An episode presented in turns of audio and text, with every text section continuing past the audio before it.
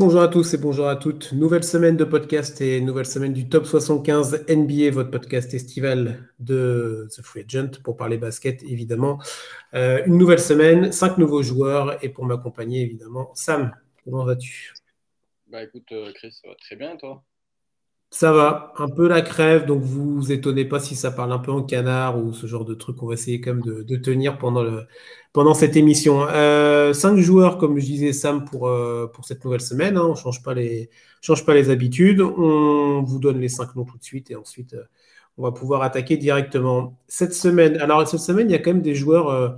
on a deux joueurs encore en activité et deux joueurs qui ont joué dans les mêmes équipes. Attention, hein, dans les mêmes équipes. On va vous en parler, bien évidemment. On commencera même par eux. Euh, dans le 5 de la semaine, on va vous parler de Bill Walton, on va vous parler de James Worthy, on va vous parler de Dirk Nowitzki, on va vous parler de James Harden. Et vous l'avez peut-être deviné, du coup, on va vous parler de Russell Westbrook. C'est les 5 joueurs de la semaine, c'est les 5 joueurs euh, qui font partie de la liste des 75 de l'NBA. Et donc, on y va tout de suite, Sam, avec Russell Westbrook, le Brody. Euh, draft numéro, draft numéro, non, draft 2008, pardon, draft 2008. Pour lui, euh, pick numéro 4 par les Seattle Supersonics, évidemment. Euh, on vous invite, un petit pub évidemment, auto-promo, on vous invite à aller écouter le podcast sur le grenier qui nous parle des Seattle Supersonics et du déménagement vers le Thunder. On va peut-être en parler un petit peu dans, dans, cette, dans ce passage pour Westbrook. Mais, mais voilà, donc Westbrook qui a, qui a été drafté par les Sonics. Euh, un titre de MVP pour lui, c'était en saison 2016-2017. Euh, deux fois MVP du All-Star Game, neuf fois All-Star, deux fois meilleur scoreur. Euh, monsieur triple-double, Russell Westbrook. Alors, un joueur, un joueur clivant. Il y en a qui l'adorent, il y en a qui ne le supportent pas. Alors, dans la période actuelle, 2020, 2021, 2022, c'est vrai que c'est peut-être plus facile de ne pas le supporter parce que c'est un peu plus compliqué. Mais en tout cas, dans ces belles années à OKC, euh, bah, c'était, mais ça reste toujours, même un petit peu moins, un, phénomène de foire, euh, Russell Westbrook. Ah bah, un phénomène de foire, c'était assez impressionnant ce qu'a fait Russell Westbrook. Pour commencer mon bon propos, je vais juste vous mettre deux records qu'il a établis euh, pendant sa, sa, saison MVP en 2016-2017. C'est le seul joueur à avoir dans l'histoire fait 8 triples-doubles à plus de 40 points dans une saison et 16 triple-doubles à plus de 35 points dans une saison. C'est colossal, évidemment. Euh, bah, personne ne l'a fait, c'est pas pour rien. Et euh, c'est vrai que Russell Westbrook, en termes de noircir la feuille de stats, euh, il sait faire. Après, c'est vrai qu'on peut lui le critiquer dans le sens où il y a un peu de de stat padding, entre guillemets, il, vient, il va chercher les rebonds, etc., pour, compléter ses triple-doubles. Euh, mais la plupart de, des statistiques qu'il obtient, c'est dans le jeu, c'est pas en trichant, c'est parce que c'est un joueur, un joueur exceptionnel. Et euh, c'est vrai que bah, Westbrook, pour le coup, euh, a, directement explosé, entre guillemets, mais je, je, me suis penché un peu comme j'avais fait pour Lillard la semaine passée. Euh, sur euh, ses débuts en fait dans la NBA. Et c'est drôle parce qu'en fait, à la base, il n'est pas du tout titulaire, il est sur le banc. Euh, Russell Westbrook, ce qui est bon, normal, je vais dire, pour un rookie. Lors de la saison 2008-2009, euh, c'est. attends, que je rechoppe le nom parce que franchement, je ne le connais pas du tout. Earl Watson, qui était euh, titulaire au poste de meneur à sa place. Et le problème, c'est qu'OKC, bah, il démarre très très mal. Euh, sur les 17 premiers matchs, il n'en gagne qu'un. Il y a d'ailleurs le coach PG Carlesimo qui est viré, c'est Scott Brooks qui arrive. Scott Brooks qui accompagnera euh, Westbrook, KD et OKC vers les, les, sommets de la NBA sans mm. titre malheureusement, mais les sommets quand même. Euh, et euh, Westbrook devient euh, titulaire après à la, au 18e match, tout simplement. 18e match qu'ils vont remporter grâce à 12 points, 5, 5 rebonds et 4 passes du Brody, associé évidemment à Kevin Durant qui était ce soir-là en, en, très bonne forme, puisqu'il a marqué 30 points. mais du coup, c'est ça. C'est Westbrook à partir de ce match-là, il, est plus, enfin, il plus jamais enlevé du 5 de départ d'OKC, il le sera jusqu'à son départ. Et euh, je me suis penché justement sur euh, ce qu'il avait fait euh, après, après son départ et aujourd'hui, avec tous les joueurs dont on va, qu'on va aborder, on peut, enfin, il y a clairement un thème qui est, et on en a déjà parlé dans les autres émissions, mais c'est bah, à quel moment partir? Est-ce que c'est la bonne décision? Et ça, maintenant, on peut plus ou moins avoir du recul dessus. et on, on peut presque clairement dire que partir d'OKC pour Westbrook, c'était une erreur. Sur trois saisons, une avec Houston, une avec Washington, une avec les Lakers, il est une fois All-Star. Bon, ça, évidemment, c'est pas ce qu'on va retenir le plus. Trois séries de playoffs seulement, une seule gagnée. Et celle où il gagne, euh, donc c'est contre OKC, justement, lors euh, des playoffs. Euh, bah, c'est juste après son départ, donc 2020. 2020. Et euh, il ne joue que 3 matchs sur cette série, sur 7, puisque les, les Rockets vont gagner en 7, euh, avec 14 points de moyenne, 6 rebonds et 4 passes. il, est, bien en dessous de ses, moyennes pour 30 minutes pourtant. Donc, euh, il aurait pu peut-être avoir un, meilleur impact. Il était blessé, évidemment. et après, il se fait éliminer en 5 matchs contre les Lakers avec Houston et en 5 matchs contre les Sixers. Avec Washington, aujourd'hui, Russell Westbrook a 33 ans et Peut-être qu'il y aura un run cette année avec les Lakers, même si ça paraît très compliqué, ou peut-être qu'il changera d'équipe euh, dans quelques semaines, mais il n'a toujours pas de bague. L'ami Westbrook sort d'une saison à 18 points de moyenne seulement, euh, très compliqué euh, parce que par rapport à plein d'éléments. mais, mais voilà, c'est une des décisions bah, dommageables en fait. Peut-être s'il était resté avec avec OKC, qui sait ce qu'il aurait pu faire avec euh, Shaggy Gus Alexander ou peut-être d'autres joueurs qu'il aurait pu attirer euh, par, euh, par son talent. mais voilà, le, le reste entier. On verra s'il arrive peut-être à choper une bague en tant que, que, que role player en fin de carrière, mais, ça paraît un peu compliqué. Et pour être un peu moins lourd dans, dans, mon propos, j'ai deux petites anecdotes sur, Russell Westbrook. Déjà, euh, la première, c'est qu'il est aussi synonyme d'erreur pour le management de Minnesota, puisque tu l'as dit, euh, il sort de la draft 2008 où il a été euh, le pick numéro 4. Juste avant lui, c'est un guard également qui a été sélectionné, Oji Mayo, qui n'a pas fait la carrière NBA que bah, qu'a fait Russell Westbrook. Deux très bonnes saisons, enfin rookie et sophomore avec Memphis, mais pas énorme. C'est le pic de Minnesota à la base. Hein. C'est pour ça que je dis ça, même s'il a joué à Memphis. Et la draft 2009, juste après, euh, les Timberwolves passent à travers de Stephen Curry. Donc euh, voilà, il manque deux joueurs all-time sur deux drafts consécutives, dédicaces euh, évidemment aux Wolves. Et le petit dernier point que j'aurais sur Russell Westbrook, ça m'a fait rire parce que c'est assez circonstanciel. son numéro préféré, en fait, c'est pas le zéro, même si on le connaît pour porter le zéro. Westbrook. Euh, mais c'est le numéro 4 parce que dans sa famille, ils sont 4, ses deux parents et son frère. Euh, il le portait au, euh, au collège. Quand il est arrivé à UCLA, c'était Aaron Aflalo, un joueur qui a, qui a joué en NBA d'ailleurs, qui le portait, donc il n'a pas pu le prendre. Quand il est arrivé à OKC, c'était Nick Collison, donc il a gardé le numéro 0. À Houston, il ne l'a pas eu à cause de Daniel House. Ça, ça me fait vraiment il a eu le numéro 4 au final à Washington, donc euh, quelques, temps, euh, et euh, il a repris ce numéro 0 à Los Angeles. Ah, je n'avais pas souvenir qu'il ait porté le 4 à Washington. Tu vois, tellement le, passage de Westbrook à Washington, c'est passé. c'est du vent, en fait, tu vois. Donc, je vais complètement oublier qu'il avait porté le numéro 4. Pour moi, c'est vrai que Westbrook, c'est étiqueté 0. Euh, mais c'est vrai que je te rejoins complètement sur euh, l'approche que tu as eue sur le côté, la question de bah, quand est-ce quand est qu'il faut partir? Est-ce que c'est le bon moment? Ou est-ce que c'est trop tard? Ou est-ce qu'on a raté le coche? Tout ça.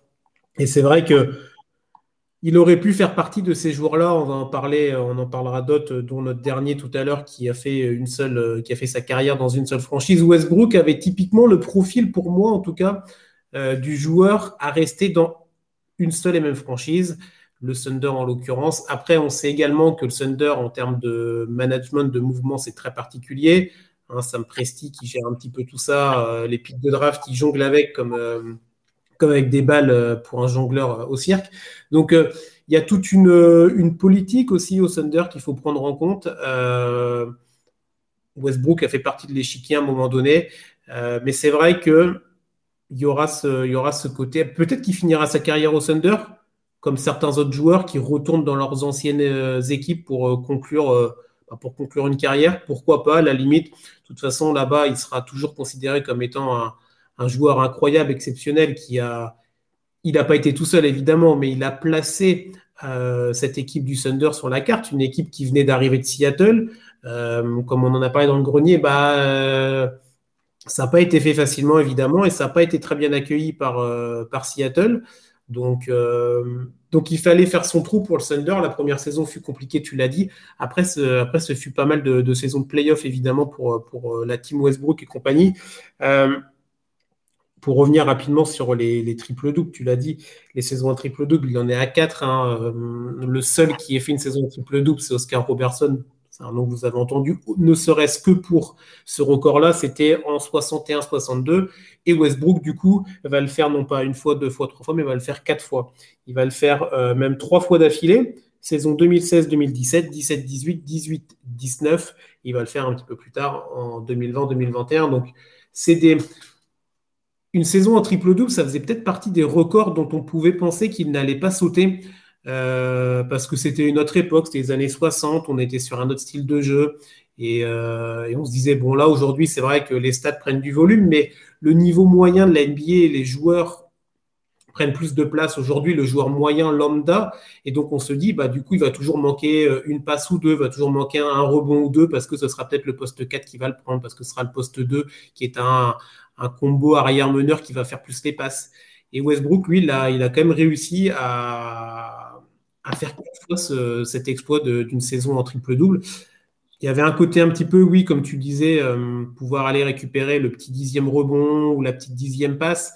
Mais, euh, mais je pense que c'est pas ça qui restera dans, dans les mémoires. Il l'a fait évidemment. Euh, et après, on ne peut pas lui en vouloir quand on peut, note, quand on peut inscrire son nom sur de tels records. Voilà. S'il l'avait fait sur toute une saison, on aurait pu se dire bon, ok, il y a un côté je m'acharne. Mais là, c'était à, de, quelques, occasions. Pour, euh, pour appuyer encore plus le côté euh, joueur ultime du, Thunder, il est, euh, il est numéro un all-time en termes de points marqués quand on cumule les Sonics et le Thunder. Il est à un peu plus de 18 000, quasiment 18 900 points. Il est, devant, il est devant Gary Payton, il est devant Kevin Durant. Donc, c'est vrai que ça peut être intéressant de poser la question aux fans du Thunder qui est le joueur qui représente le plus la franchise? Est-ce que c'est Kevin Durant? Est-ce que c'est Russell Westbrook? Je pense que beaucoup diront Westbrook parce qu'il y aura, il y a également eu, euh, il n'y a pas eu la trahison, en tout cas le départ, euh, comme a pu faire Kevin Durant. Mais euh, au-delà de cet aspect, de cet aspect-là, c'est vrai que sur le jeu, Westbrook a été, a été incroyable pour cette équipe, cette équipe du Thunder. Donc il est numéro 1 all-time en termes de points marqués, il est numéro 2 en nombre de passes pour la franchise du Thunder et numéro 3 sur les rebonds. Donc ça correspond bien au monsieur triple-double. Il est à chaque fois sur le podium de la, de la franchise. Euh, il y a quand même des finales hein, pour, euh, pour Westbrook et pour le Thunder. Il y a la finale de 2012 euh, qui, contre, contre Miami. C'est avec KD, avec Harden. Alors ils étaient encore assez jeunes, évidemment. La franchise venait d'arriver. Ça faisait 4 ans qu'ils étaient là. Donc c'est quand même un bel exploit de se dire que, alors il y avait un historique avec Seattle, mais tu arrives dans une nouvelle franchise, tu dois reconstruire une nouvelle histoire. Alors, tu es bien aidé par évidemment Kevin Durant et Russell Westbrook, mais au bout de 4 ans, tu arrives en finale NBA. C'est quand même un bel exploit. Tu ne les gagnes pas malheureusement. Euh, et c'est vrai que ça sera, ça restera un, ouais, tu l'as dit, un what if. Euh, voilà, qu'est-ce que ça aurait pu donner ce Thunder avec cette équipe-là euh, En creusant un petit peu, je regardais parce que dans les questions qu'on s'est toujours posées dans la, dans la relation entre Westbrook et, Kevin Durant, parce qu'on ne peut pas les séparer quand même il y a toujours eu, en, tout cas, l'impression qu'il pouvait y avoir, c'était une sorte d'amour, euh, d'amour vache un peu, ou de je t'aime moi non plus, ou est-ce qu'ils s'aiment vraiment, est-ce qu'ils s'entendent bien? Alors, on sait qu'à partir du moment où Kevin Durant a décidé de prendre la décision de partir aux Warriors, Westbrook a été un des premiers à critiquer, euh, à critiquer cette décision. Kevin Durant, selon l'histoire, n'aurait pas informé Westbrook de son départ du côté des Warriors. Donc, c'est vrai que bon, ça, ça peut faire un peu tâche dans une relation. Et je lisais une interview de Kendrick Perkins, qui était joueur du Thunder et qui a joué avec les deux. Il a joué avec eux de 2011 à 2015, donc il a connu cette belle époque du Thunder avec ces deux joueurs-là, avec Harden aussi, mais en tout cas avec Durant et Westbrook. Et il expliquait dans son interview que les deux joueurs ne s'appréciaient vraiment pas. C'était euh, chacun avait un petit peu son crew, son groupe.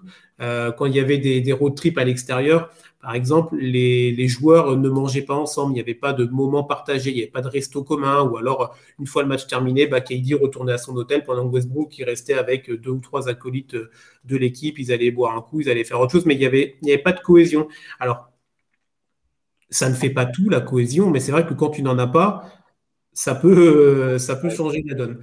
Et c'est vrai que bah, on, peut se dire que c'est vrai si les deux joueurs avaient peut-être euh, essayé, bah, après c'est des personnalités, on n'est pas à leur place, on n'est pas dans les vestiaires, mais c'est vraiment dommage. Peut-être qu'avec le recul, peut-être même pour lui, hein, pour Westbrook, quand il terminera sa carrière, on espère pour lui une bague, mais même s'il y a une bague, elle ne sera pas à la hauteur de ce que ça aurait pu être si ça avait été en 2012, par exemple, ou dans la, la période phase du Thunder, parce que pour beaucoup, bah, en tout cas pour moi, mais pour beaucoup, je pense que euh, Russell Westbrook, c'est le Thunder. C'est pas Houston, c'est pas, c'est encore moins Washington, c'est encore moins les Lakers. Euh, en plus, là, il est dans l'actualité fin août, là, avec euh, l'arrivée de Pat Beverley aux Lakers. On se pose la question. Il y a des rumeurs qui se relancent sur Westbrook. Est-ce qu'il va rester ou pas? Parce que c'est pas la grande amitié entre, entre le nouvel arrivant, Pat Beverley, et, Westbrook. Mais ouais, ça peut être une, fin de carrière un peu, un peu en autre boudin, si je peux me permettre. On verra. On verra. Mais est-ce qu'il n'a pas un peu raté le coche? Ça semble probable. Mais bon, on ne sait pas. En tout cas, voilà, au-delà de, tout ça, ça reste un joueur qui aura marqué la ligue. Très clivant, comme je l'ai dit. Euh, mais qui est un energizer incroyable, qui s'arrête jamais. Il est à 450% sur un terrain. Il doit être extrêmement fatigant quand tu es défenseur sur lui quand tu sais que tu vas te coltiner Westbrook pendant quasiment 48 minutes un soir de saison régulière, je pense que vaut mieux que tu aies bien dormi la veille, tu vois, parce que ça doit être, euh, bah, surtout dans les périodes phase du Thunder, ça devait être assez particulier. Euh, on a parlé de Westbrook, on va enchaîner évidemment avec un autre joueur phare à une certaine époque du Thunder, mais qui a surtout explosé euh, du côté de Houston, c'est James Harden. James Harden, c'est la draft 2009, donc la draft juste après Russell Westbrook. Tu en as parlé, c'est la draft aussi de Stephen Curry, cette draft 2009-là. Euh, choix numéro 3 par le Thunder d'Oklahoma City pour donc James Harden. un titre de MVP pour, pour lui. Il a été 10 fois All-Star. Il a été sixième homme de l'année en 2011-2012, l'année des finales NBA avec le Thunder. Euh, trois fois meilleur scoreur, évidemment, c'est pas très surprenant quand on voit les, chiffres qu'il a pu sortir avec Houston et un titre olympique pour lui en 2012. Euh, le barbu, James Harden, c'est le step back, c'est un mouvement signature, c'est des performances incroyables. Tu donnais des chiffres sur Westbrook, mais sur Harden, il y a de quoi faire aussi euh, une bonne, un bon gros cahier avec des gros chiffres, des 40, des 50, des 60 points. Pareil, c'est un joueur un peu clivant, Harden, surtout dans les saisons où il a vraiment dominé avec Houston. Euh, un vrai croqueur, un mec qui aime bien avoir le ballon, mais un attaquant vraiment ultime, euh, Sam. Ah bah, clivant, c'est, je pense que c'est un joueur des plus, les plus clivants peut-être de l'histoire. Quoi. je te coupe. Ah. Je te coupe tout. Non, mais non. Mais si, si, parce que du coup, ça m'intéresse. Savoir ton avis. Est-ce pour toi, mais ton avis personnel, Westbrook ou Harden, lequel est plus clivant pour toi? Je pense Arden quand même. Parce qu'Arden, il y a tout, tout, ce côté controverse de. Enfin, la greatness de Russell Westbrook, tu peux pas trop la contester parce qu'il était juste exceptionnel, quoi. Arden, il utilisait son, son intelligence de jeu pour obtenir beaucoup, beaucoup de lancers. Enfin, attends, la stade là, la saison, il met 36 points. Il est à 11 lancers par match, quoi. C'est gigantesque c'est gigantesque. Et les lancers qu'il obtenait, le step back qui à la base, bah, c'est un peu. En fait, il a trouvé un trou dans une règle, quoi. Parce que le phantom step entre les deux, etc., c'est un peu marché, mais en fait, enfin, c'est pas, ça se siffle pas. Donc, c'est ça. C'est pour ça, moi je trouve, et j'aimerais bien savoir ce que tu en penses aussi, mais que c'est encore un joueur plus clivant parce que son prime repose. Non, parce qu'il était exceptionnel, il était inarrêtable mais euh, sur deux trucs euh, un peu, euh, ban un bancal. Bah, il a, on voit, là, c'est la saison dernière, ou la saison qui vient de se terminer, où la règle a changé par rapport au foot, au foot ah bah, le, 3 points plus la faute, et on a bien remarqué que pour lui, les premiers matchs ont été très compliqués en termes d'ajustement. Il était tout le temps en train de râler parce qu'il refaisait ses fautes, le step back à 3, il tombait, il attendait la faute qu'il n'y avait plus parce que les arbitres avaient évoluer sur la règle pour, euh, comme tu dis, un petit peu bah, cocher ce trou que James Harden avait réussi à, trouver dans les règles, entre guillemets. Et, c'est vrai que pour lui, ça avait été, ça avait été compliqué. Franchement, je ne sais pas. Moi, j'aurais peut-être tendance quand même à, dire que peut-être Westbrook, parce qu'il y avait vraiment un côté, je, je prends tout, tu vois. Je prends, c'est moi qui vais mettre les points, c'est moi qui vais aller gober tous les rebonds. Tu avais l'impression qu'il limite, il pouvait jouer tout seul, il allait faire, il allait jouer quatre postes euh, et que les autres à côté, bon bah, allez, je te laisse une passe ou deux de temps en temps. Après, Harden, euh, de par le côté que tu as dit, de par la faille qu'il a trouvée et la répétition des fautes, et il y avait vraiment un côté, les matchs étaient très hachés à un moment avec Houston, c'était même limite pénible de regarder au-delà des, de la gestuelle, de la technique d'Arden qui est, qui est folle, hein, parce que pour euh, faut les mettre, hein, les paniers, évidemment. Nous, on est tranquille dans notre canapé, mais faut les mettre. Mais il y avait un côté, euh, ouais, bon, Arden, il va encore en planter 35, mais il va monopoliser le ballon. Et bah, la semaine dernière, je crois que je te parlais, je ne sais plus pourquoi, on parlait de l'exemple d'un PJ Tucker qu'on met dans le corner et qui ne bouge pas. Bah, à l'époque de Houston, c'était un peu ça, la grande époque, on va dire la grande époque, avec James Harden. Et James Harden qui avait le ballon, et tu avais les autres qui étaient autour et qui attendaient si. Euh, qui attendait le ballon euh, une fois, une fois tous les, une fois tous les dix, euh, les dix, les dix possessions. Donc, j'aurais peut-être tendance à dire peut-être Westbrook un petit peu. Comme ça, comme ça, vous avez chacun votre, euh, votre parti pris. Mais bon, voilà, bref, je, je te laisse reprendre sur, sur James Harden. Bah non, James Harden, ouais, comme tu as dit, un des joueurs les plus clivants et peut-être un des débats les plus virulents en ce moment sur Twitter. Il y a vraiment une team pro Harden une team contre Arden par rapport au débat de est-ce que c'est le troisième meilleur arrière de tous les temps ou est-ce que c'est Dwayne Wade, en gros.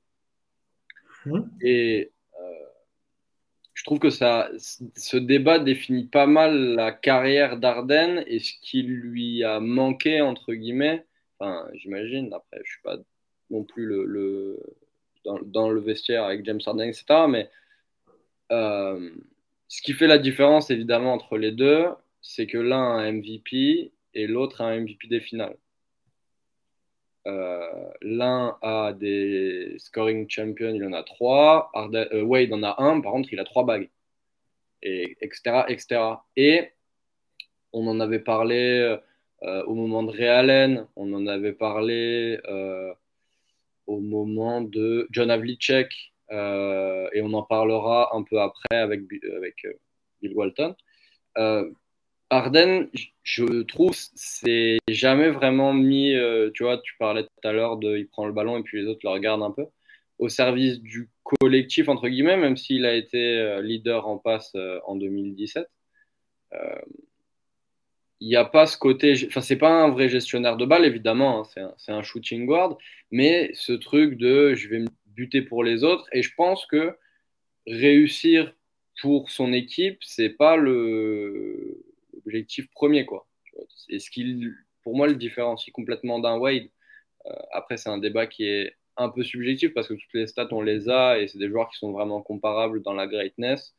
Ça se joue à pas grand chose, mais c'est vrai que Wade et que Dirk aussi, mais on en parlera tout à l'heure, euh, est arrivé justement à, à mettre tout, euh, tout ce qui est possible et à sacrifier pas mal de trucs pour justement arriver à, à, être exceptionnel après. Arden, tu vois, c'est pas le, le professionnel ultime, quoi. Non, bah, on le voit dans ces, dans, dans dans ces faits divers, euh, dans ces histoires avec les strip clubs, même quand on le voit revenir euh, des fois sur des reprises de saison. Euh, il a bien mangé pendant, pendant l'été, il a fait des bons barbecues, tu vois. Euh, c'est vrai que oui, euh, il n'a pas une hygiène euh, incroyable, même, alors, même si là, de ce qu'on a vu pour la reprise 2022-2023, il a l'air d'être bien, bien fit. Mais bon, bref, c'est vrai qu'il y a eu quelques saisons où tu le voyais, il faisait un peu. il y avait du poids, on va dire.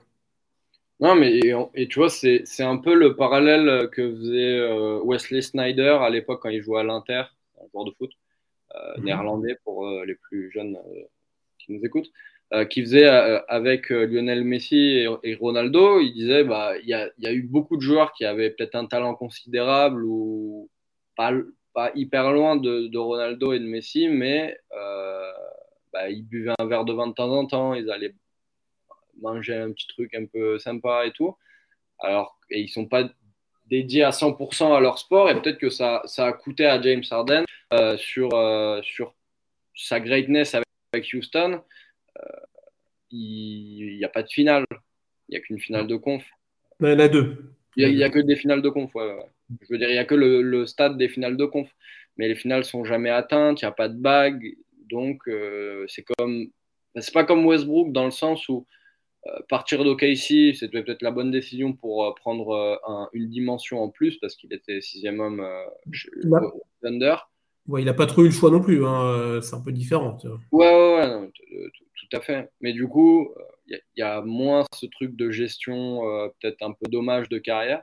Mm. Mais par contre, enfin, au niveau du mouvement et au niveau de, des décisions qui ont été prises, mais par contre, au niveau de l'éthique de travail, euh, bah, je pense que ça, ça lui fait descendre un peu euh, en termes de greatness. Non, mais c'est vrai. Non, mais c'est après, euh, encore une fois, on a pris les joueurs au hasard de la liste. Bon, là, les deux, évidemment, font. On parle beaucoup du Thunder et tout ça, de la collaboration entre Westbrook et Harden, mais c'est vrai qu'il y a des passerelles, évidemment, entre les deux. Pas nécessairement juste parce qu'ils ont joué avec le Thunder, bien évidemment, mais pour ce que tu dis aussi, c'est vrai que bah là, on voit hein, les choix de carrière de James Harden. On voit euh, tout ce qui s'est passé avec Brooklyn, hein, ou, surtout tout ce, qui ne s'est pas passé avec les Nets. Euh, là, il, il, semble être dans un bon état d'esprit avec les Sixers, avec Joel Embiid en particulier. Il a fait des, il a décidé de rogner un petit peu sur son salaire pour euh, aider les Sixers à pouvoir faire des moves aussi pendant l'intersaison, donc la 2022-2023. Donc ça montre une, en tout cas une motivation et une réelle envie de réussir. Donc, on l'espère pour lui, évidemment. Euh, mais c'est vrai que l'apogée, c'était peut-être. Euh, alors, c'est compliqué parce que euh, il y a l'apogée d'un point de vue. Les cartons avec Houston, comme tu l'as dit, toutes les stats avec, tu l'as dit, il y a trois saisons à plus de 30 points de moyenne en saison régulière, la meilleure à 36,1 points là, en 18-19. Euh, donc il y a cet apogée-là en termes de, stats avec Houston, avec le jeu de Mike D'Antoni. Les deux se sont vraiment bien trouvés pour le coup. Hein. C'était euh, c'était le bon fit, on va dire. Euh, mais à côté de ça, lors des finales 2012, on en revient avec le Thunder, il est, c'est l'année où il est élu sixième homme de l'année, en, alors en saison régulière. Et donc on se dit, bah là, tu avais vraiment une occasion, et je pense vraiment que ces finales 2012 là, remporté par le Thunder, ça aurait changé beaucoup de choses. Ça aurait changé notre discours, évidemment, euh, aujourd'hui, mais ça aurait changé beaucoup de choses, même pour la Ligue. En tout cas. Euh, la punchline de Harden qui fait plus de finales avec le Thunder qu'avec les Rockets, elle est dingue par rapport sa carrière, en fait.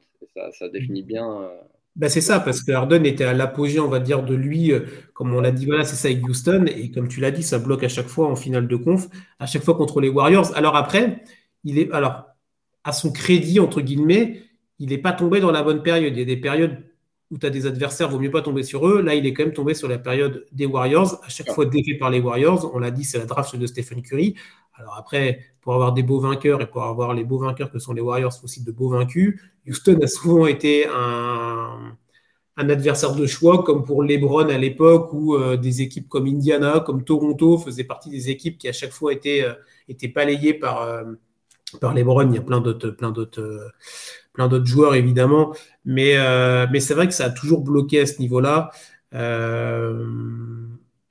C'est vraiment dommage pour, pour James Harden. Moi, je trop, je sais pas trop quoi penser de, la suite. J'espère vraiment que ça, va bien marcher avec les Sixers parce que l'aventure avec Brooklyn a pour moi un peu gâché la carrière, on va dire pour l'instant la carrière du joueur. Thunder, c'était vraiment bien. Bah, il était jeune, tout ça, sixième homme de l'année, on l'a dit. Après, il va à Houston. On aime ou on n'aime pas le style de jeu, mais c'est vraiment là où il a explosé. Il a dominé quand même les débats pendant plusieurs saisons. Et les trois, attends, c'est les trois types de, de scoring euh, champ qu'il a, c'est oui, hein. Ah oui, c'est ça, c'est ça. C'est vraiment, tu vois, c'est pas. Euh, une bah, c'est comme Westbrook avec les triples doubles, c'est sur trois saisons consécutives, c'est vraiment une domination euh, là dans un style de dans un style différent, mais euh, mais voilà cette sorte d'apogée avec Houston d'un point de vue individuel, mais qui se conclut pas par par un palmarès ou même par une finale NBA.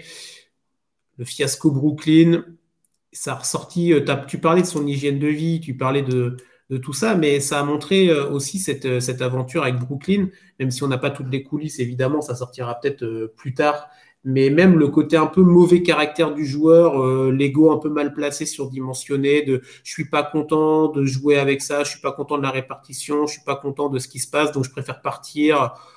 Pas, c'est pas je préfère partir, c'est je demande à partir et je force pour partir.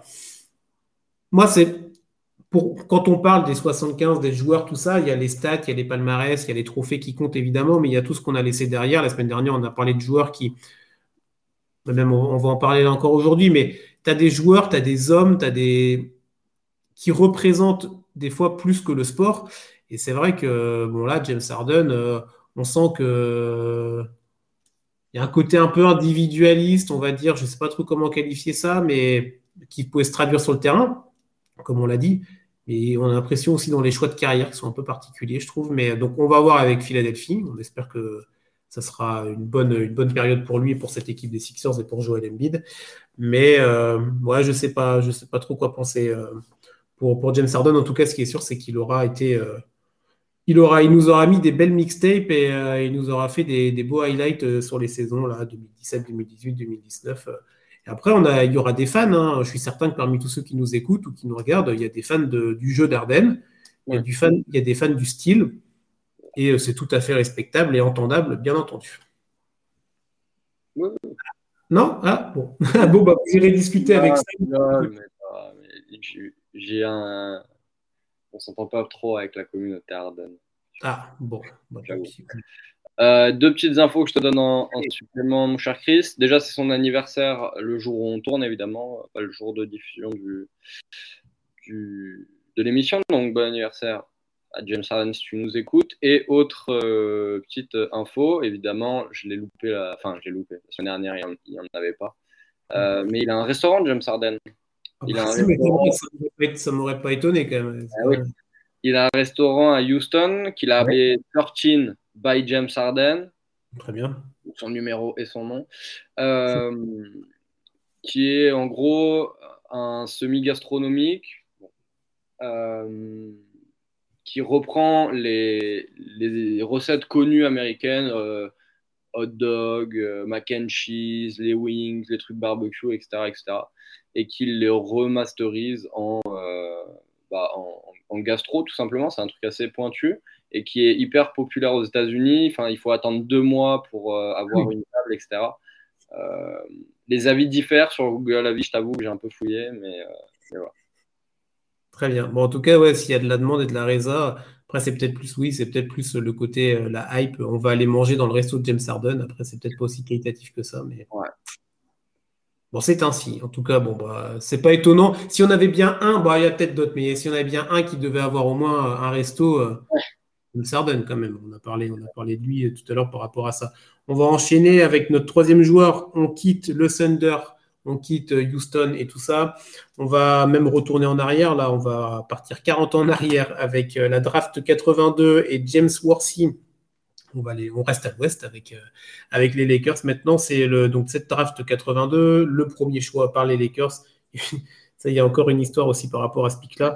Euh, bah, c'est peut-être oui, parce que je me suis dit que tu allais peut-être en parler de ce, de ce pic-là. Souvent, tu en parles. Moi, je me l'étais noté au cas où, mais quand je l'ai lu, je me suis dit bon, ah, Sam, il va, ça, il l'a, il l'a noté. Il l'a noté. Euh, James Worthy, c'est trois titres de champion, un titre de MVP des finales, sept fois le star. Euh, c'est euh, bah, toute sa carrière aux Lakers. Toute sa carrière aux Lakers. Un joueur membre du Showtime qui, qui cliquait bien, on va dire, qui fitait bien avec Magic et tout ça. Et bah, les, les, titres de champion, évidemment, donc 84-85, 86-87 et le back-to-back 87-88. Euh, magnifique évidemment. Et, euh, et voilà, un, ouais, c'est ça, un joueur qui a, bien, qui a bien fonctionné avec cette équipe du Showtime évidemment, qui nous a fait des belles perfs aussi en, finale, on en parlera. Mais, mais c'est vraiment encore une, histoire de draft. Alors je sais pas si c'est vers là que tu veux nous emmener tout de suite, mais ah, ça c'est euh, encore une fois, bah, encore une fois. Là, les Lakers ont eu, ont vraiment eu du, du, bol pour être poli sur, sur cette ah bah du bol, oui, c'est même euh, bien bien du bol parce que en fait, euh, donc euh, Worthy est drafté en 1982, mais c'est en 1980 que les Lakers vont acquérir le pic qui ensuite donnera James Worthy, parce qu'en fait, tout simplement, l'année d'avant, donc en 1981, ils sont champions. non, en 1982, ils sont champions. C'est ça, Et directement après, quelques semaines ensuite, ils peuvent sélectionner en, au premier choix avec, avec James Worthy qui sort d'un très gros parcours du côté de, de l'université de, de, Caroline du Nord. ils l'ont échangé contre bah, pas grand-chose hein, au final. Don Ford, que je t'avoue. Euh, non, ouais, je... alors je sais que ça venait de, Cleveland, c'est ça? Ouais, ouais. De...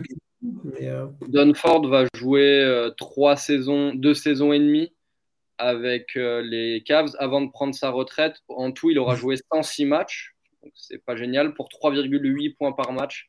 Donc c'est encore moins, moins génial. les Lakers ont aussi sacrifié, entre guillemets, un pic de draft pour obtenir bah, Worthy. Et euh, mhm. ça a donné euh, Chad Kinch euh, au 22e choix de la draft 1980. Chad Kinch mhm. a joué 29 matchs à Cleveland pour 2,8 points par match. Donc c'est peut-être un des, des trades les fous de l'histoire, enfin le, plus gros style de l'histoire en termes de trade. un, deux en tout cas, parce qu'il y en a plein et on en a parlé évidemment dans, toutes ces émissions. Euh, mais voilà, donc masterclass évidemment euh, de la part des Lakers sur ce coup. Merci Jerry West, parce que c'est lui qui était aux commandes, si je ne me trompe pas.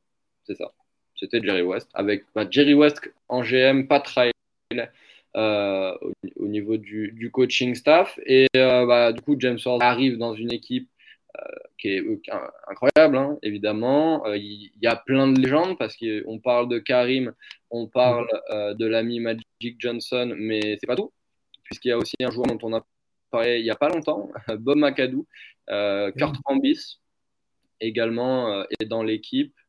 Voilà, pour, ne pas le citer. Donc, c'est une équipe de, de fous furieux, hein, évidemment, une des meilleures équipes de tous les temps. Et James Worthy va euh, bien évidemment briller dans, ce cadre-là. briller pas lors de sa première saison tant que ça. Enfin, il est, il est évidemment très bon, hein, Worthy, 13, 13 points de moyenne, je crois, sur sa saison rookie. Euh, mais c'est pas ce qui va, ce qu'on va retenir évidemment de sa carrière. ce que je retiens le plus, c'est euh, bah, Big Game James, le surnom, euh, parce que tout simplement, quand on arrivait dans les moments chauds, c'était assez dingue. Et alors, évidemment, c'est la réputation qui reste après sa carrière par rapport à son surnom, mais pour Pourtant, ça n'a pas commencé comme ça. la carrière en playoff de, de James Horsey a commencé par un gros choke euh, bien vénère en 1984. Euh, c'est ses premiers playoffs, puisqu'en 1983, euh, il était blessé pour les playoffs des Lakers. Et donc, les Lakers, en 1984, affrontent les Celtics après avoir battu Kansas City, Dallas et Phoenix en playoff. Les Celtics en finale NBA. C'est le match 7 des finales, évidemment 3-3 donc. Euh, non, non, pardon, c'est le match 2 des finales où, il choke euh, bien comme il faut. Euh, il reste quelques secondes et Los Angeles mène. c'est au Garden de Boston, remise en jeu de, Magic Johnson, c'est Ward qui a la balle en main et il essaye de faire une passe à Jamal Wilkes, je crois.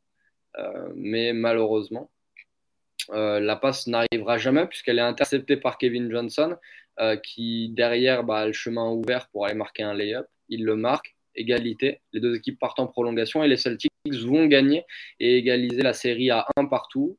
Ils finiront ensuite par gagner au match 7. Donc qui sait euh, qu'est-ce qui qu'est-ce qui se serait passé tout simplement dans cette série qui aurait euh, gagné au final euh, si, euh, si James Harden n'avait pas perdu ce ballon. En tout cas, il va, très bien se rattraper évidemment parce qu'après il devient Big Game James. D'ailleurs, au match 7, il se rattrape avec un, match à 21 points, 9 sur 14 au tir, etc.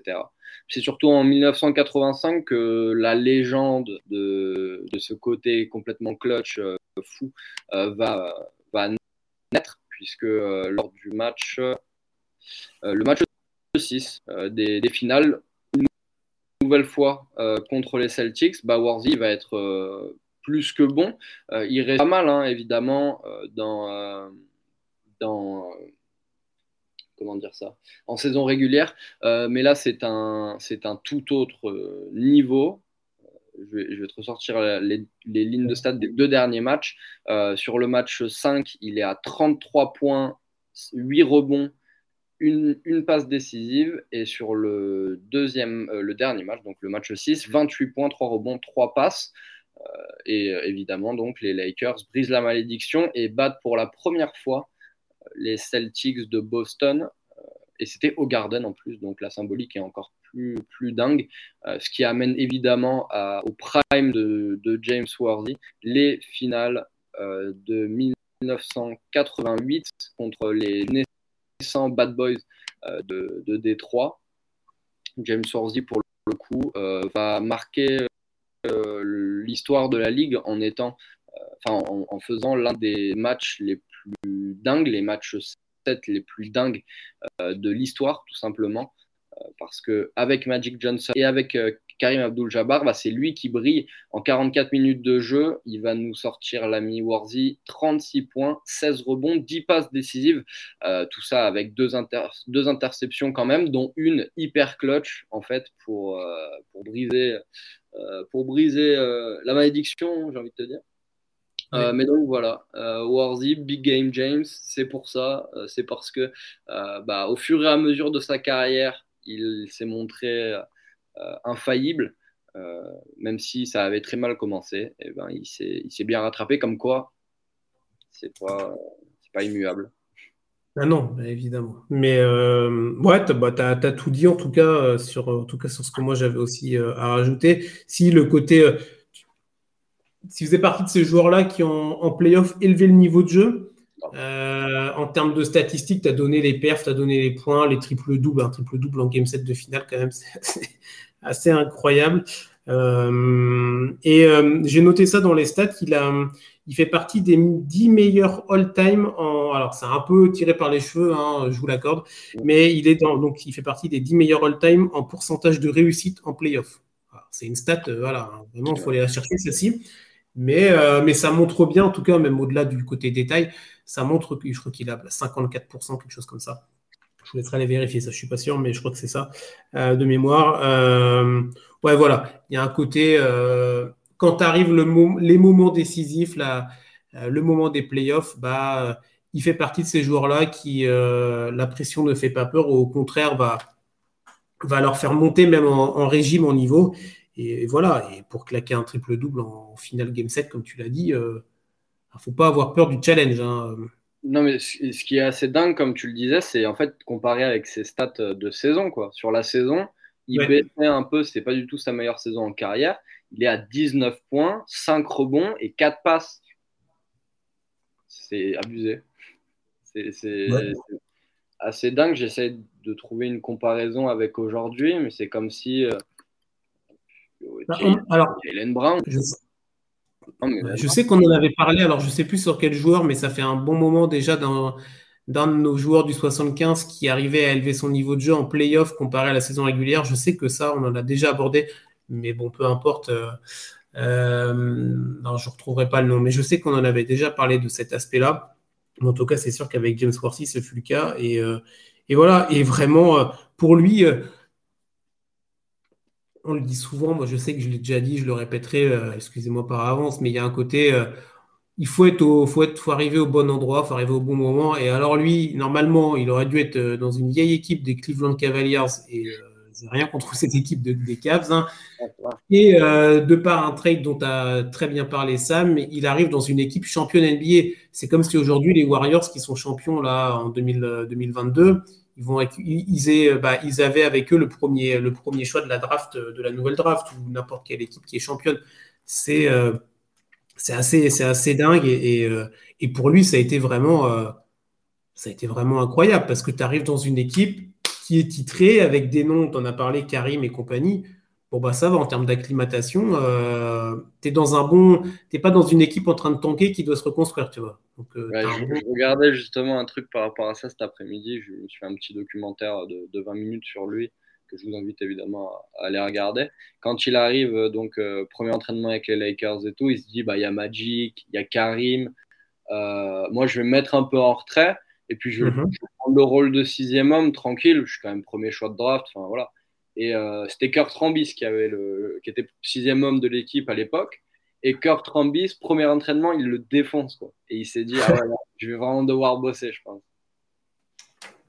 Bah oui, bah, c'est ça. Tu arrives dans une équipe avec des tauliers derrière, donc tout de suite, tu dois, tu peux, t'as beau avoir le statut de rookie, euh, bah en tout cas de premier choix de draft, et bah quand tu as des mecs de ce calibre-là en face, et bah, il faut quand même, euh, faut quand même faire le taf tout de suite et, prouver, euh, prouver qu'on mérite sa place, qu'on mérite sa place évidemment. Donc, et il a réussi, il l'a fait et, et, de bien belle manière pour notre ami James Worthy, troisième joueur de notre, de notre liste de la semaine.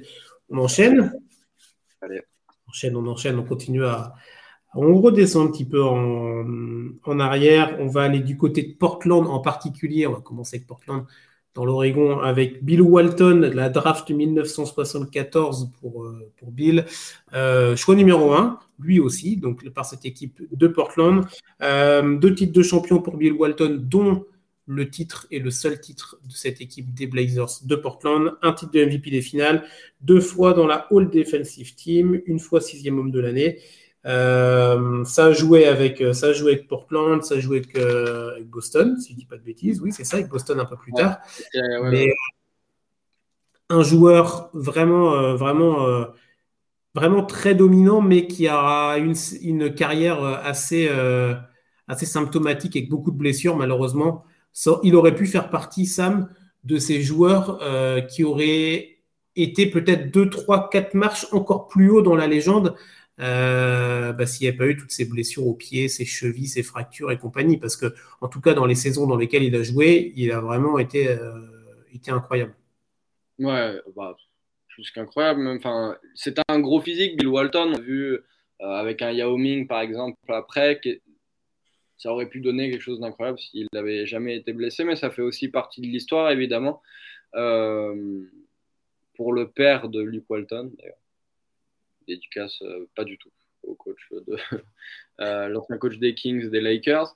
mais voilà, ouais, Bill Walton, comme tu le dis, un joueur exceptionnel. On n'a pas eu beaucoup à manger dans la carrière de, Walton parce qu'en fait, si tu regardes son prime, il s'étale sur deux saisons, quoi. Euh, la de 1976 à 1978. D'ailleurs, il est All-Star euh, que deux fois dans sa carrière. C'est assez dingue euh, pour un MVP double champion qui a eu qui a, mené la ligue en rebond, qui a mené la ligue en bloc.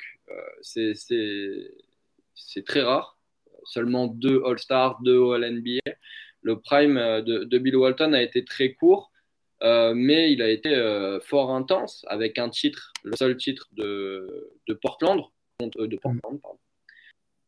contre, euh, des équipes qui étaient quand même euh, bien solides. On a eu euh, d'abord bah, les Bulls, les Bulls de, d'Artis Gilmore, la, superstar des, des, Bulls avant un certain Michael Jordan.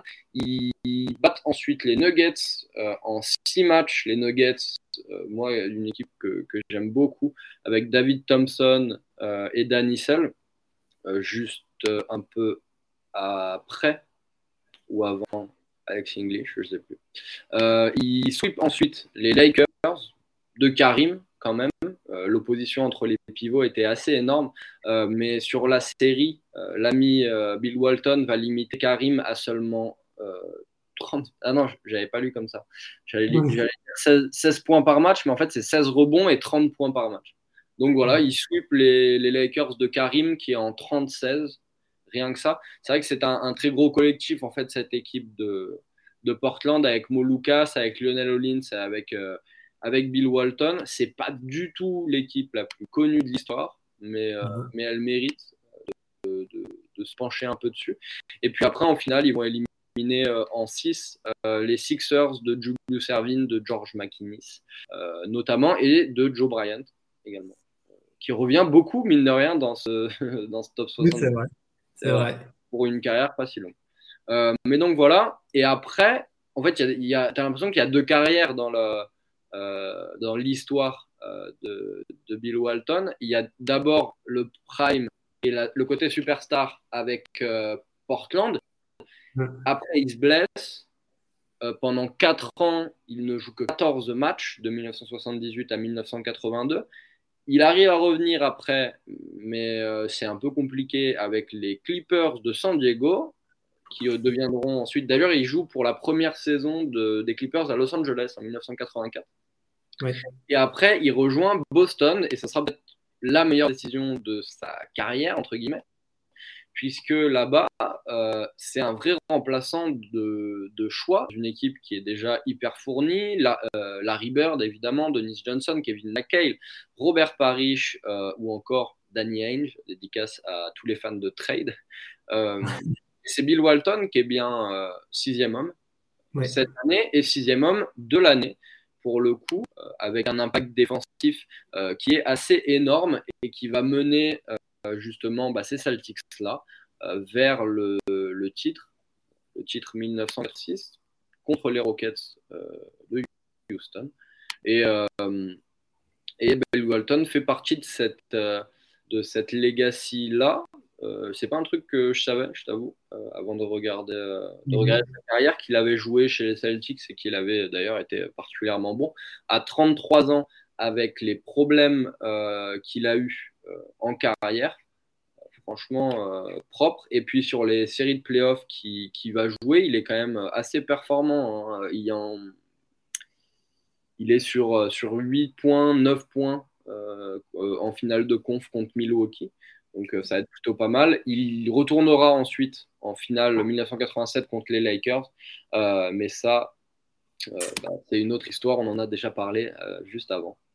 C'est ça. Bah, c'était la, période Lakers-Boston, une, fois pour l'un, une fois pour l'autre. Hein. Euh, c'est presque un peu ça.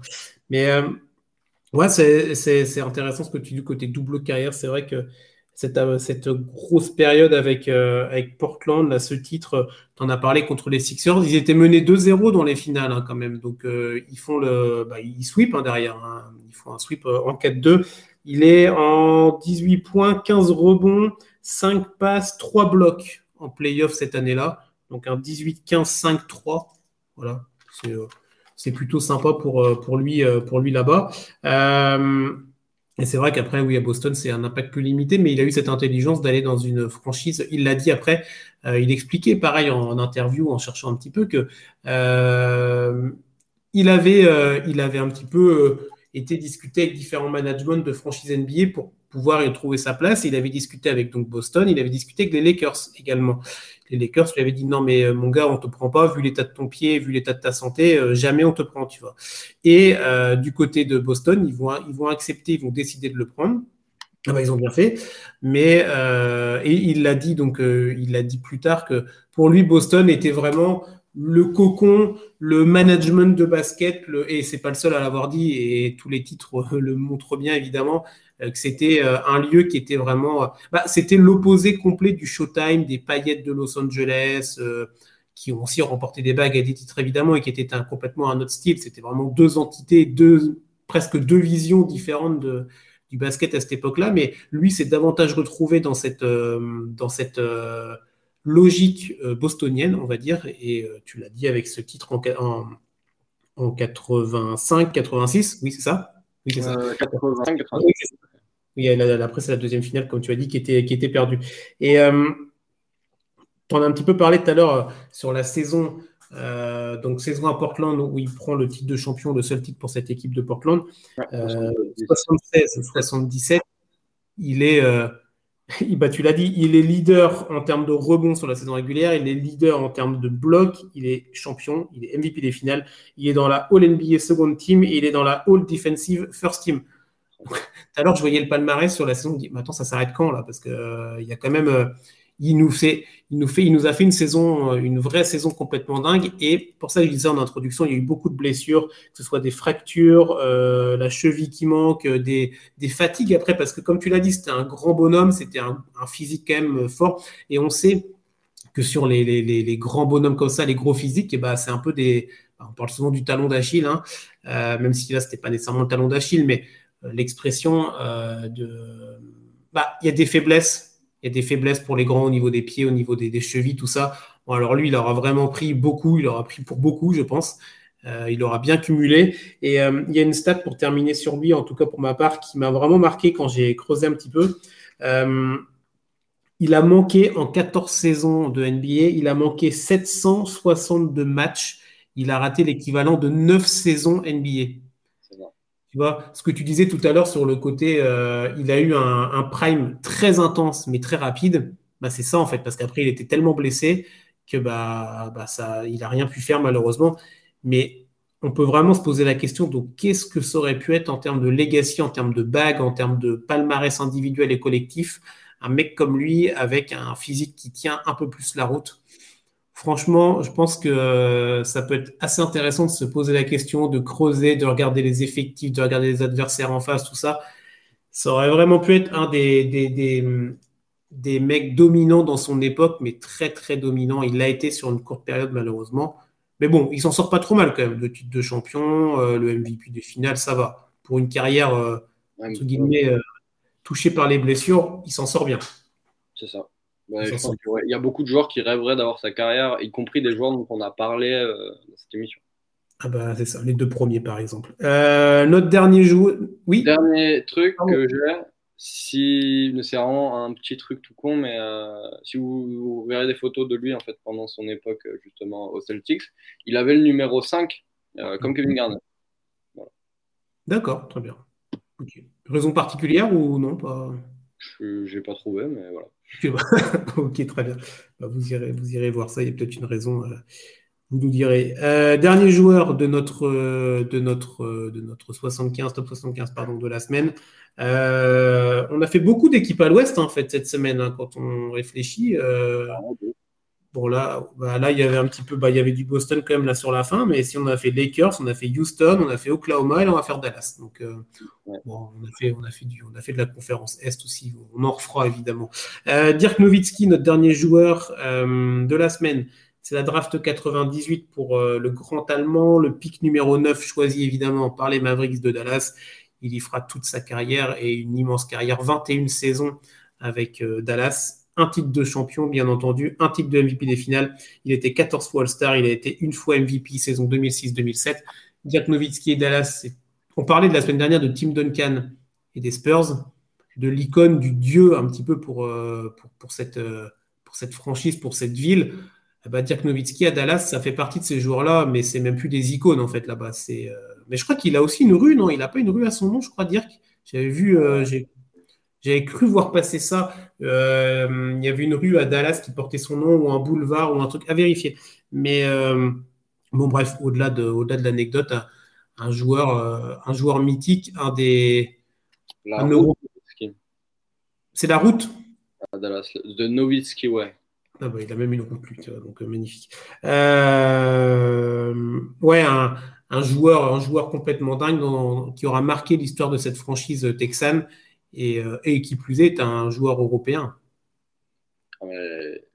la carrière de Dirk Nowitzki, je ne vais pas dire que c'est la carrière parfaite parce que ce n'est pas le cas, mais il y a un truc vraiment, tu vois, on a parlé de Lillard, on a parlé de, Westbrook, on a parlé d'Arden encore une fois, euh, c'est la. Enfin, d'un point de vue pas forcément sportif, mais plus euh, philosophique, euh, etc. C'est vraiment euh, le gars, il a eu la récompense de tous les efforts qu'il a donnés en 2011.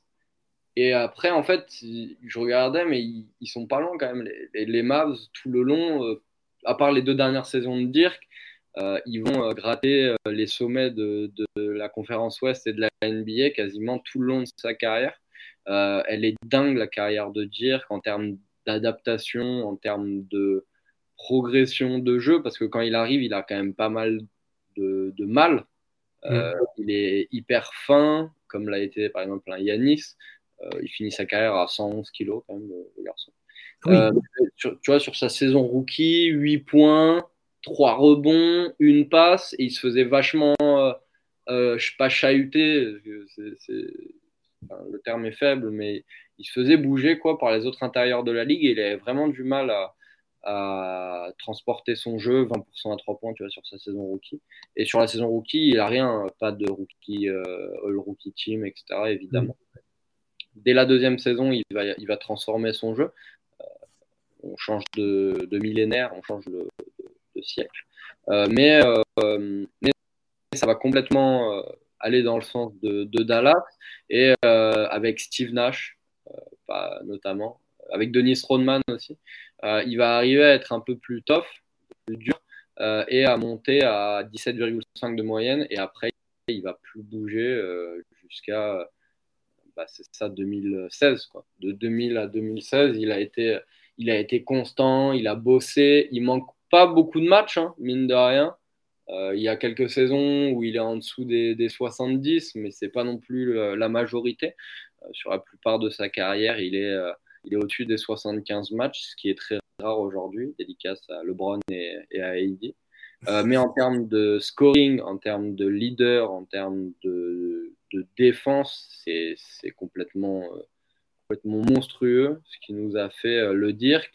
et évidemment, 2011, c'est l'exemple parfait de bah, la, campagne menée par la superstar, avec évidemment un coaching, un, euh, management de Dallas qui a hyper bien bossé euh, autour de lui pour aller chercher bah, les, joueurs euh, vraiment qui allaient coller avec Dirk pour justement bah, gagner des matchs, hein, tout simplement. Jason Terry est hyper bon.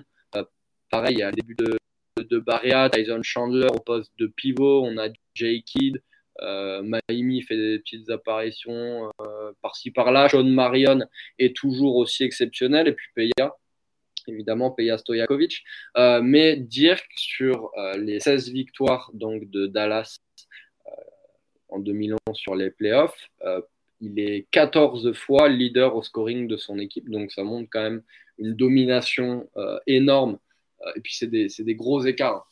Euh, par rapport aux autres joueurs, puis un rôle évidemment défini, il les a portés euh, et il a assumé euh, ce rôle de leader, ce qui n'est pas toujours le cas, hein, malheureusement.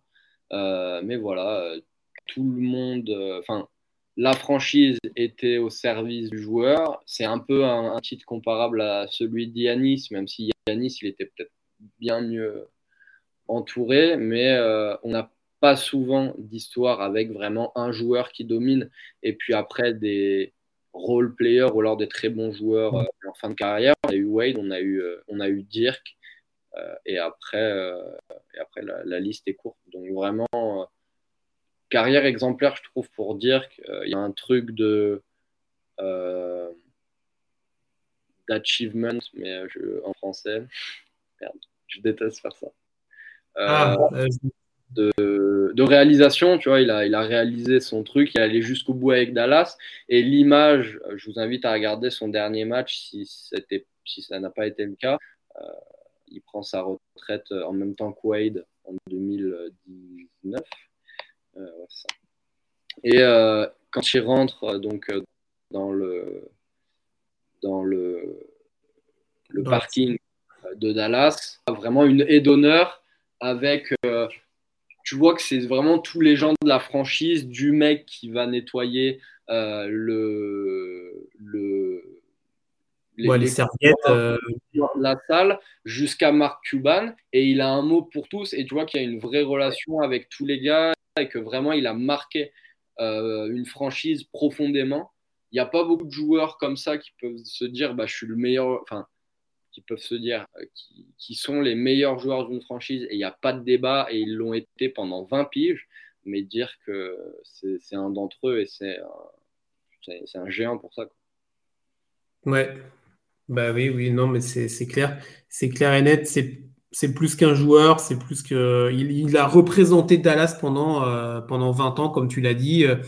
Euh, il a vraiment marqué une génération hein, de, spectateurs, qu'on soit fan ou pas de, Dallas, de tout ça, peu importe, on s'en fiche.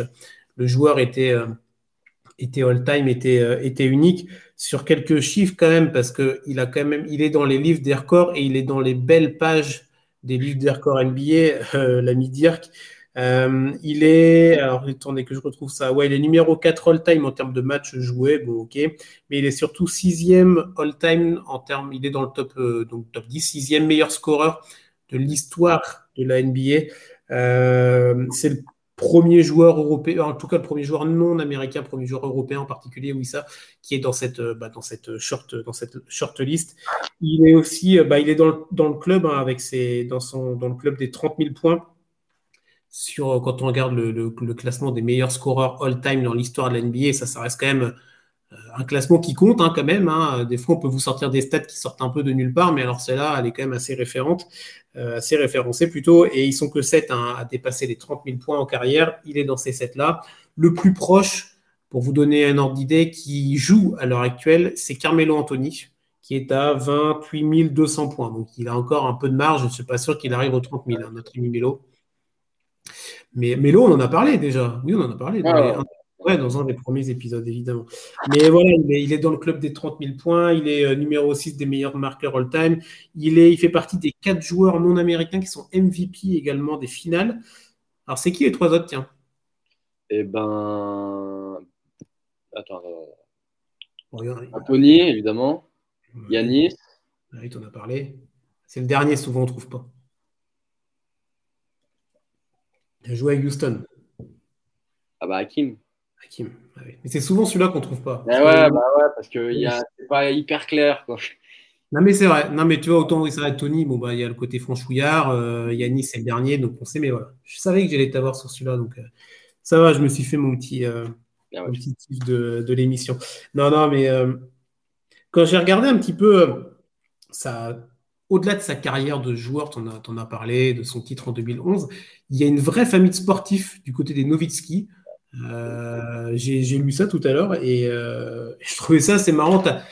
On en a parlé avec Bryant, Joe Bryant, Kobe, il y a d'autres noms. On avait parlé de Gary Payton la semaine dernière avec bah Gary Payton. Oui, c'est ça. Il y en a, plein. Hein. Euh, et, là, alors là, ce qui était intéressant, c'est qu'en plus, dans la famille, et ça touchait à différents sports. Hein. Par exemple, la mère de Dirk Nowitzki, elle a été basketteuse professionnelle. Elle a joué, elle a même euh, porté le maillot de, la, de l'équipe nationale allemande. Elle a joué au championnat d'Europe en 1966. Alors, elle avait des stats assez, euh, assez, assez faiblarde, on va dire. Mais peu importe, euh, basketteuse pro qui a joué dans un championnat d'Europe. Son père était handballeur aussi d'un très bon niveau. Il a, porté aussi, je crois, les couleurs de, la nation. Et il avait une sœur, et bah, il a toujours la sœur aînée de Dirk, qui était championne en athlétisme à un niveau un petit peu plus local, on va dire, et qui ensuite s'est euh, intéressé au basket. Donc on a vraiment une vraie fratrie, une vraie famille euh, autour du basket bah, autour du basket, autour du sport, pardon. Et, euh, et voilà, c'est euh, c'est un petit, un petit, une petite anecdote évidemment dans la carrière, une petite goutte d'eau, mais euh, franchement, ça m'a fait, ça m'a fait, ça m'a fait marrer de, de, lire ça tout à l'heure. Et mais ouais, pour moi, ouais, ça va dire que c'est voilà, c'est ça, c'est ce qu'on a dit en introduction, c'est ce que tu as dit, c'est une, une légende, l'anecdote que tu donnes sur son dernier match dans les couloirs là, elle représente bien elle représente bien tout, c'est-à-dire voilà. Franchement, il y a des parallèles à faire avec Tim Duncan, tu vois. C'est il y a un côté. Non, mais c'est vrai, je pense que Tim Duncan, c'est la même chose, c'est-à-dire euh, quand il, est, quand il a quitté les travers de, ça, de l'AT&T Center, je pense à ce nom, hein, ça change tellement maintenant les noms, mais je crois que ça devait être l'AT&T Center à l'époque. Euh, ça doit être pareil, en fait, tu dois avoir euh, tous les gens du staff, du, comme tu dis, le mec qui fait le guichet, à, Greg, Popovic et compagnie, qui sont là pour le saluer, pour l'applaudir, pour l'honorer, tout ça. Il fait partie de ces joueurs-là qui. Et tu vois que c'est un. Même si tu vois que c'est un bon gars, c'est un mec qui, qui, euh, bah, qui est un exemple en fait, qui est un exemple pour les autres joueurs. Euh, la saison de 2011, tu l'as dit, il a été, il a été complètement héroïque et, et c'était vraiment ce que tu as dit, c'est-à-dire la superstar qui a porté son équipe, alors bien entouré, attention, hein, avec un bon, un bon staff aussi, tu fais pas tout tout seul. Mais c'était clair et net que sans dire que euh, bah, Dallas, ça n'y allait pas au titre. Donc, il a il a marqué son empreinte vraiment là-dessus. Euh, et je pense que pour les fans des Mavericks, il y aura un avant et un après Dirk dans, dans l'histoire, même si aujourd'hui, ça va, ils n'ont pas à se plaindre avec, euh, avec le, petit joueur, euh, le petit joueur slovène qu'ils ont avec eux. On verra s'il arrive à avoir un palmarès aussi beau que celui de Dirk. On l'espère pour lui, évidemment. Il a déjà bien commencé en Europe. il nous montre des belles choses. Euh, Luka Doncic, hein, si vous n'avez pas compris. Mais, euh, mais on va voir. En tout cas, il y, a une, il filiation hein, entre Dirk et Luka. Euh, on les a vus souvent euh, discuter en backstage, à côté du terrain, sur des All-Star Games ou même dans des, matchs d'exhibition, des trucs comme ça. Donc, il y a une vraie filiation de Dirk est toujours irode. Encore un autre parallèle avec Duncan ou avec d'autres joueurs comme ça. C'est des mecs qui vont rester. Ils, ils ont leur passe à vie, tu vois ils ont leur ticket, ils ont leur, petit badge, je sais pas comment on appelle ça, le petit badge d'entrée, ils l'ont à vie, euh, lui, il l'a à vie à Dallas.